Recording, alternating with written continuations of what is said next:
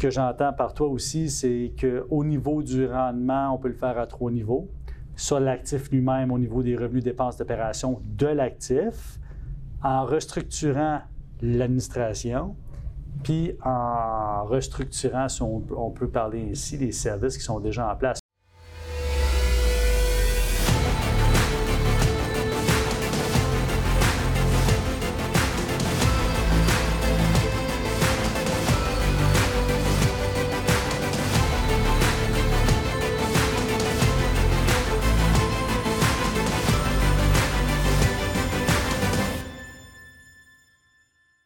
Bonjour tout le monde. Aujourd'hui, j'ai l'honneur de vous présenter Éric Pouliot qui travaille euh, dans l'équipe Team Samlal et qui est notre spécialiste RPA. Comment ça va aujourd'hui? Ça va très bien, merci Thierry.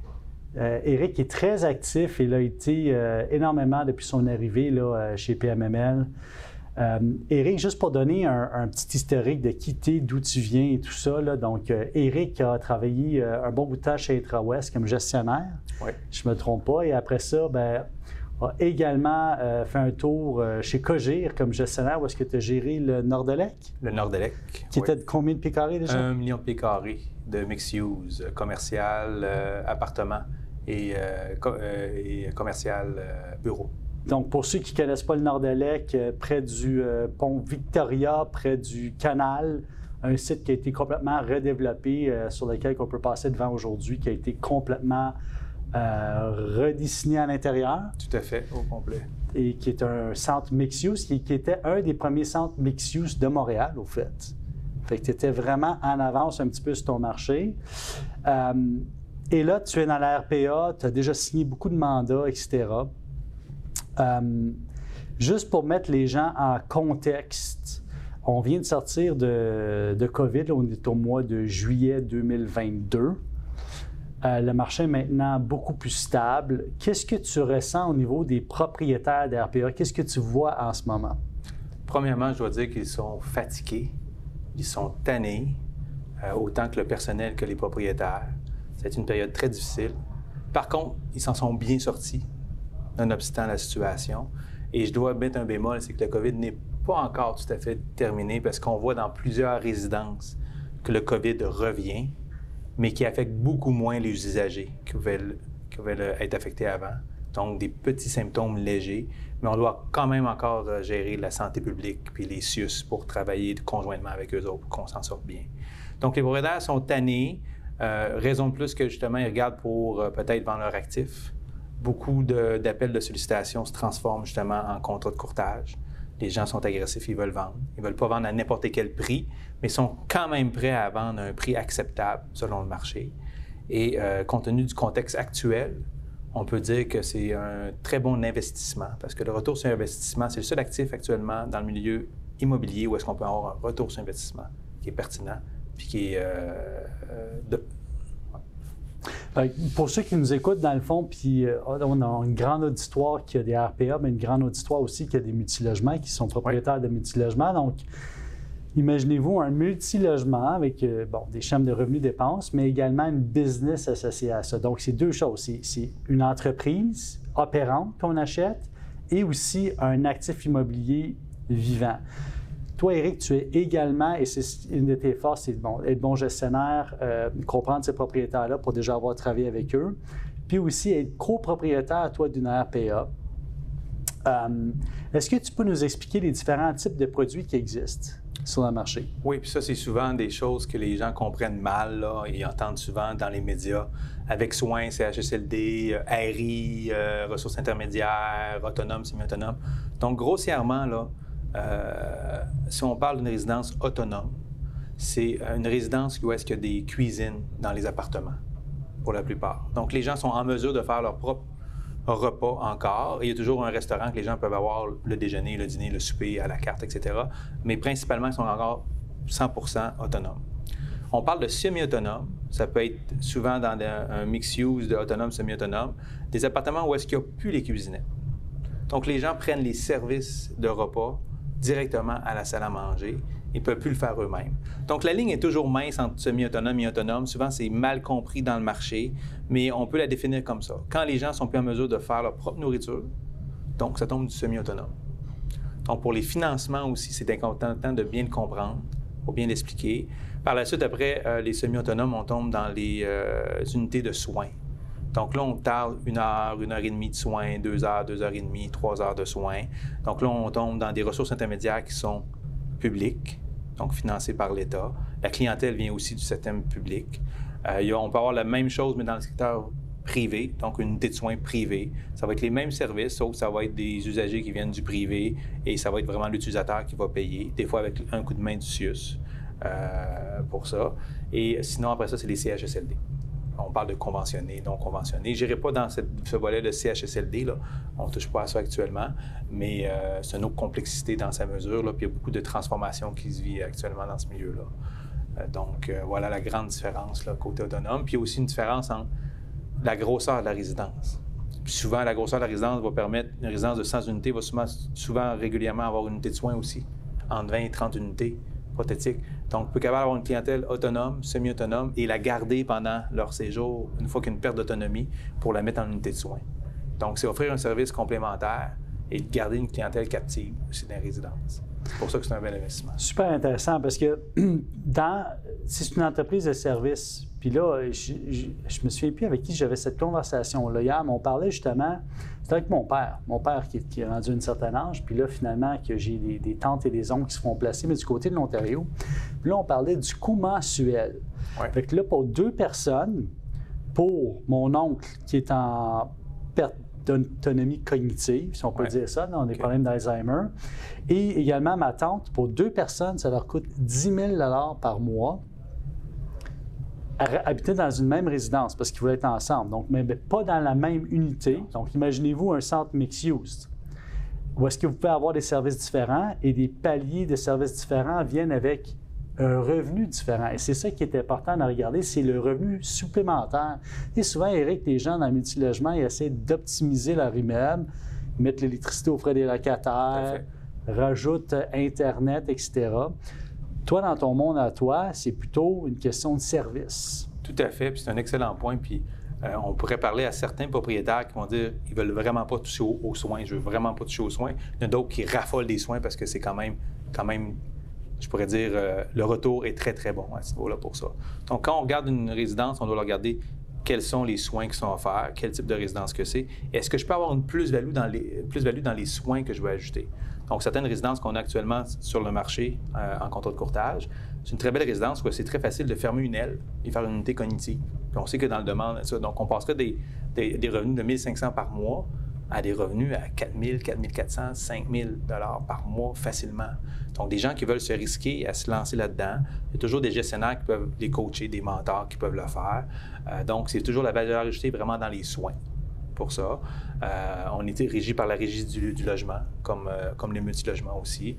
Par contre, il y a une portion qui est loyer net, qui est régie, puis il y a une portion aussi service. Donc, les repas font partie des services. Donc, on peut jouer donc, exemple, je connais un propriétaire qui a augmenté ses loyers de 2,4 cette année et a augmenté ses services de 6% Donc, il est allé chercher à valider, puis c'était justifiable selon le marché actuel, l'augmentation des coûts, etc. Donc. Euh, Intéressant. il, y a, un double volet. Et aussi, il y a une certaine taille à ces actifs-là. Puis, on, on, va en venir parce qu'on voulait parler de taille d'actifs, de, de, puis les classifier. On peut classifier les actifs par taille, puis dépendamment dans quel type d'actif qu'on est, on va attirer un autre type d'acheteur. Mais on voit que ces immeubles-là sont quand même de taille acceptable. Tout à fait. Il n'y a pas beaucoup de multilogements dans la catégorie du 25 unités en montant au Québec. Donc, ça, ça ouvre d'autres opportunités à des éclaireurs de multilogements de venir. Peux-tu nous parler un petit peu des acheteurs sur le marché, puis qu'est-ce qu'ils recherchent comme taille euh, d'unité et pourquoi ils recherchent ce genre de taille d'unité-là? Bon. On va faire une, différenciation rapidement. Les gros joueurs actuels euh, qui ont pignon sur rue depuis plusieurs années veulent du rendement, des investisseurs. C'est du 250 portes et plus, favorablement neuf, autonome. Donc, ils ne veulent pas toucher à des actifs qui sont 250, 200 portes et moins. Résidence en bas de 50 portes, c'est dangereux. On s'assète souvent un emploi. les gens ont une vocation, le font très bien, puis on, on les remercie, la société les remercie on peut garder des actifs entre 50 et 200, 225 unités. Pour le même investissement qu'on parlait de 25 logements en plex actuellement, on pourrait acheter une résidence de 100 logements. Donc, il y a quand même une très grande euh, opportunité à ce niveau-là. Donc, l'investisseur qui a ah, 25 logements, c'est pas assez gros, c'est bien. Puis une plus-value. Donc, on peut avoir une plus-value sur 100 logements au lieu d'avoir une plus-value sur 25 au même prix d'entrée. Donc, c'est quelque chose de très intéressant à voir pour ça. Qu'est-ce que ça prend pour. Euh, bon, euh, deux choses. Je ne veux pas trop mêler les cartes, mais actuellement, il y a beaucoup de petits propriétaires qui ont eu des enjeux euh, au niveau de la résidence. Peux-tu nous en, parler? Parce qu'on en voit de plus en plus sur le marché, puis on voit de plus en plus d'optimisateurs de, multi-logements en faire l'acquisition chez nous et ailleurs. Est-ce que tu peux nous expliquer un petit peu au niveau des enjeux que ces gens-là ont dans les plus petites résidences? Le plus gros enjeu, c'est la main-d'œuvre. Pas se le cacher, mais je l'ai répété à plusieurs propriétaires la main-d'œuvre, que ce soit d'une RPA, que ce soit d'un centre commercial, que ce soit d'un coffee shop, que ce soit au restaurant. La pénurie main-d'œuvre, elle est partout. On ne peut pas se limiter d'avoir une opportunité d'acquérir un actif qui va perdurer dans le temps, ou est-ce que la sociodémographie nous le dit clairement? RPA, sociodémographie, nécessité, il y a une obligation, on va être plein. On le sait dans les prochaines années. Donc, la pénurie de main-d'œuvre, elle est là, elle est réelle. Par contre, un acheteur qui arrive sur place, peut garder sa main-d'œuvre et sans nécessairement augmenter ses loyers. C'est souvent des, résidences qui vont être un petit peu déficients, où il y a des certains joueurs qui font enlever euh, pour acheter un petit peu d'agence. Il y a toujours des façons de restructurer les services aussi. On décide d'aller plus dans les services, donc plus de, personnel, mais plus facile à trouver parce qu'on est moins, on est moins, euh, si on a une résidence de 85 unités, puis on a besoin de trois préposés, puis il y en a une qui ne rentre pas, c'est plus, problématique. Si j'ai plus de soins à 85 unités, mais ben là, j'en ai une qui manque, c'est moins grave. Je suis capable de mieux gérer. Donc, c'est pour ça que plusieurs aiment beaucoup les soins. Parce que plus qu'il y a de soins, plus que c'est facile à gérer à l'interne en, cause, de la main-d'œuvre. Euh, puis, euh, l'enjeu aussi, c'est l'augmentation des coûts de nourriture, euh, de tous les produits qu'on peut utiliser d'une résidence pour aînés, surtout le coût de nourriture. Par contre, il ne faut jamais oublier que ces coûts-là augmentent, comme le coût de la vie de tout le monde mais les salaires, les, revenus sont en conséquence aussi, parce qu'on peut augmenter les services qui est lié à la nourriture. Aussi, un point important, c'est que euh, les revenus étaient astronomiques dans les dernières années. Plusieurs propriétaires ont fait beaucoup d'argent avec ce type d'entreprise-là, toujours avec une hypothèque, en payant l'hypothèque et en, ayant de l'argent dans leur poche à tous les années, en plus. Donc, c'est un actif extraordinaire pour le côté investisseur. Je suis sûr que la marge de profit va être moindre dans les prochaines années. Les bonnes années sont terminées. L'augmentation des salaires, les coûts, etc. Nonobstant ça, si on parle d'un nouvel acquéreur qui regarde les taux de rendement, le MRN, le RV, le TGA, c'est une très belle acquisition pour l'investissement monétaire qui doit être injecté. Oui, ça va prendre plus de temps en termes d'opération, d'énergie, mais quand on est un bon gestionnaire, on est capable de mettre des personnes en place, les payer un peu plus cher, un bon directeur, ça se etc., puis d'avoir un overview, puis être capable d'aller maximiser je souhaite aucun propriétaire qui achète d'une résidence de faire la gestion lui-même. Peut-être au début pour apprendre comment ça fonctionne, mais de mettre un gestionnaire en place. Comme lui, ça lui permet de, se détacher puis voir les opportunités qui peuvent s'y greffer à lui. Donc, les deux gros enjeux, c'est vraiment l'augmentation des salaires, des coûts de nourriture, euh, qui sont palliés un petit peu avec le temps, qui vont être en augmentation des loyers, ça va être, euh, ça va être washé, comme j'aime dire en anglais. Et euh, par la suite, c'est la pénurie de main-d'œuvre. La pénurie de main-d'œuvre, c'est une réalité. On va vivre avec les prochaines années, mais il ne faut pas se limiter pour ça. Moi, dans ma résidence, j'avais une pénurie de main-d'œuvre, j'avais beaucoup d'agences. Finalement, avec, euh, en étant créatif, j'ai été capable de me séparer des agences depuis deux mois maintenant. Et ça va très bien aussi. Donc, il faut être créatif, puis on est toujours capable d'arriver à un résultat avec les agences. Puis même si on aurait besoin d'agences, euh, oui, ça coûte cher, mais à la fin de l'année, on va quand même payer la bâtisse, l'hypothèque, créer de la valeur dans le temps et quand même avoir de l'argent dans nos poches quand même. Donc, le retour des investissements est moins qu'il était avant, mais il reste quand même qu'un retour sur investissement rapide. Intéressant parce que on remarque pertinemment qu'en 2021-2022, il y a quand même une bonne quantité d'RPA qui ont été euh, mis, euh, qui ont été transigés. Tu en as signé pas mal de grandes tailles dernièrement. Euh, puis d'ailleurs, on va pouvoir partager cette information-là avec vous si vous signez une entente de confidentialité, parce que tout est très confidentiel, bien sûr, dans le monde de la RPA, pour respect par euh, les vendeurs, leur opération, mais également pour les locataires qui sont là. Puis ce que j'entends par toi aussi, c'est qu'au niveau du rendement, on peut le faire à trois niveaux. Soit l'actif lui-même au niveau des revenus dépenses d'opération de l'actif, en restructurant l'administration, puis en restructurant, si on, on peut parler ici, les services qui sont déjà en place. Fait que quelqu'un qui a un peu d'expérience en entreprise, qui est, euh, qui est Ouais. un entrepreneur, peut voir une opportunité tout en ayant un gestionnaire sur les lieux qui connaît l'opération et de façon détachée, comme tu disais, peut augmenter la rentabilité euh, facilement. Euh, comment ça se passe au niveau du financement? Le financement, euh, depuis le COVID, le- les banques sont devenues un peu plus fri- Au début de la pandémie, ont été très frileux pour les RPA. Euh, plusieurs transactions ont été euh, soit tombées à l'eau ou encore ont été repoussées à cause du COVID. Euh, par contre, durant le COVID, après un an de COVID, les banques ont co- recommencé à refinancer malgré les médias, etc. Ils ont resserré énormément l'étau pour le type de ce, financement-là, au terme du niveau du taux de financement. Le pourcentage aussi qui vont faire l'hypothèque. Euh, et euh, ils vont décider aussi de, de, de, de- de regarder beaucoup plus la personne qui achète la résidence au lieu de regarder seulement l'actif. Ça, ça a eu lieu aussi. Il y a différents, d'au- différents dossiers qu'on a été médiatisés, des certains propriétaires qui étaient discutables. euh, donc, il faut protéger nos aînés. Donc, les banquiers ne veulent surtout pas se ramasser dans une situation où est-ce qu'ils vont vont financer une résidence qui va se ramasser dans les médias. Donc, ils ont besoin d'être sécurisés avec un propriétaire qui sait faire. Donc, nous, chez PML, ce qu'on fait, c'est qu'on essaie d'avoir un propriétaire qui n'a pas, pas d'expérience en gestion, d'avoir un gestionnaire pour lui. Donc, on présente trois gestionnaires. Il les passe en entrevue, ils regardent ensemble. S'il y a un bon fit, ils le prennent puis ils avancent. Donc, le propriétaire peut avoir l'apprentissage, du mentorat en même temps, puis il y a déjà un gestionnaire sur place. Puis souvent, nos ratios de rendement, les banquiers et nous, on rajoute toujours un 5% de frais de gestion dans les ratios de rendement.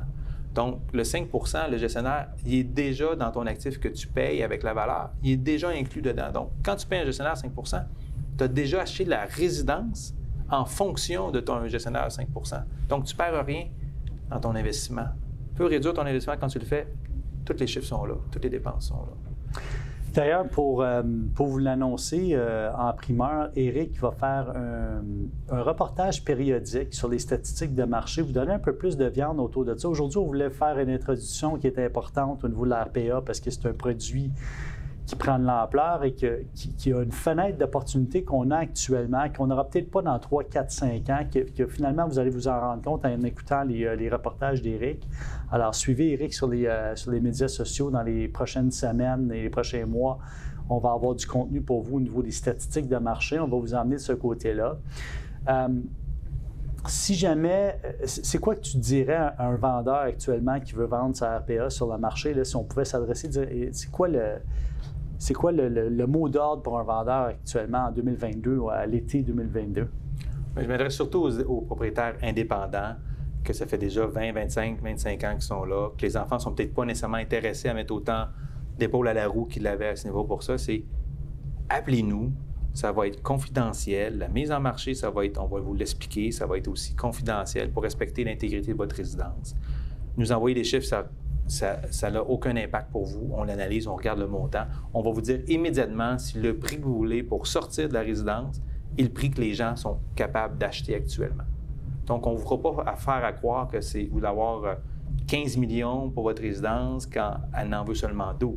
On va regarder ensemble si on aurait un compromis, puis on est capable, on va y aller de l'avant, puis on va, prendre le contrôle de courtage. Définitivement. Puis il y, a, il y a tout le. Parce que je, je te vois travailler, Eric, puis je vois ce qui se passe. Puis on a actuellement, c'est son compile nos statistiques pour, euh, pour pouvoir vous les donner. Mais il y a une grande, grande portion de ça qui, qui est la confidentialité de l'information puis le, C'est le primordial. C'est ce qui oui. une des raisons qu'il y a eu beaucoup de transactions, quand même beaucoup, c'est relatif, mais il y a quand même eu 6-7 transactions en 2021, plusieurs en 2022 qu'on a vues récemment, puis que personne n'est au courant de ces transactions-là. Donc, le marché des résidences pour donner bouge énormément actuellement, mais on n'est pas au courant que ces transactions-là sont gardées confidentielles. Puis il y a une trans- il y a toujours une, une- une transition qui se fait graduellement aussi. Donc, c'est un Absolument. point Il y a- important. il y a moyen de faire ça. Qu'est-ce que tu dirais, pour terminer, qu'est-ce que tu dirais à un acheteur aujourd'hui? Un acheteur, je m'adresse à des acheteurs qui ont une entreprise florissante, qui ont des blocs appartements, qui veulent diversifier leur portefeuille immobilier. Ayez pas peur des RPA, que ce soit autonome, semi-autonome, avec soin. L'opportunité là pour votre argent, votre retour sur investissement va être bénéfique dans un délai qui va être très rapide. d'ici 2, 3, 4, 5 ans. Ça peut être refinançable rapidement en créant de valeur avec les services, puis de la bonne valeur, de la très bonne valeur rapidement. Votre retour sur investissement va être extraordinaire. Super. Merci beaucoup, Eric. Donc, je vous invite à, contacter Eric. Euh, suivez, euh, suivez Eric sur les réseaux sociaux dans les prochains mois pour les statistiques. Merci beaucoup pour ton précieux temps aujourd'hui. Merci, Ça me fait plaisir. Merci. Merci.